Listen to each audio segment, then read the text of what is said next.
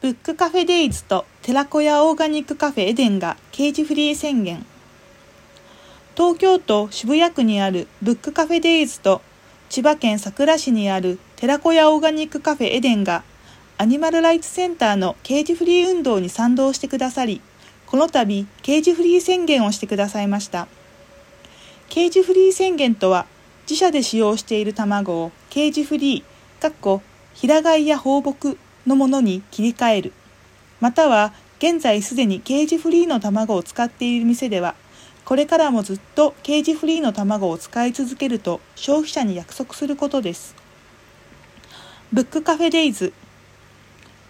渋谷渋谷駅と代官山駅のちょうど中間地点にある同店は社会問題に関心の高い女性オーナーが一人で切り盛りされています開業から9年手作り料理にこだわり化学調味料や添加物をできるだけ削除し極力安全な食材を使うように心がけていると話してくださいました現在は仕入れの事情からケージ卵を使用していますがもともと平飼い卵を使いたいとずっと思っていたそうです早い段階で遅くとも2025年までには平飼い卵に切り替えると約束してくださいました。同店は全てがビーガンメニューというわけではないですが、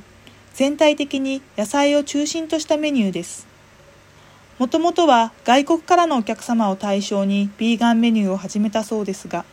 最近では日本人からの要望が増えているそうです。オーナーは売上の一部を民間団体に寄付するなどしており、これからも食の安全性やフードロス、児童労働など様々な社会問題に対し、さらに積極的に取り組んでいきたいと話してくださいました。寺子屋オーガニックカフェエデン食の安全や健康、地球環境や児童労働問題について伝える場を作りたいとの思いから9年前に千葉県佐倉市にオープン農薬をできる限り使用していない野菜を中心としたランチプレートを提供しており、卵は主に近所の小さな平飼い養鶏場から取り寄せていると話してくださいました。規模規模が小さく、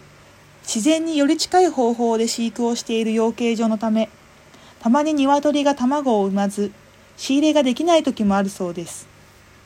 その際には、今まではケージの卵を購入されていたようですが、今後はケージの卵の購入を一切しないケージフリー宣言をしてくださいました。平飼い卵の仕入れができないときは卵を使わない料理を提供すると英断してくださったオーナーに感謝を表したいと思います。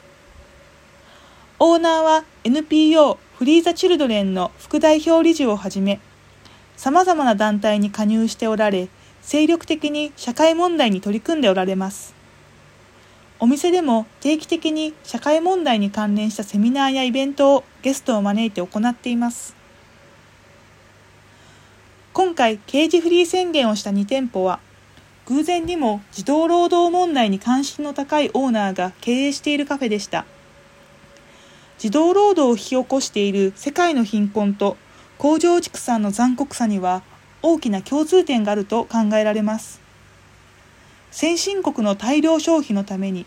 力の弱い人や動物が犠牲になっている現在、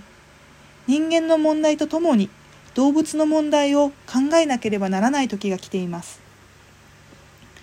国際社会ではあまりにも非人道的であるケージ飼育が廃止の方向に向かっているのにもかかわらず、未だに日本の市場に出回っている99%の卵がケージ飼育でボロボロになった不幸な鶏から生み出されたものです。その一方でケージ飼育から平飼い放牧飼育に切り替えていきたいと思っている農家は少なくありません。ケージフリー宣言をする企業や店が今後ますます増えることによりケージ飼育をやめたいと思っている農家の背中を後押しすることにもつながります。鶏をひどく苦しめ、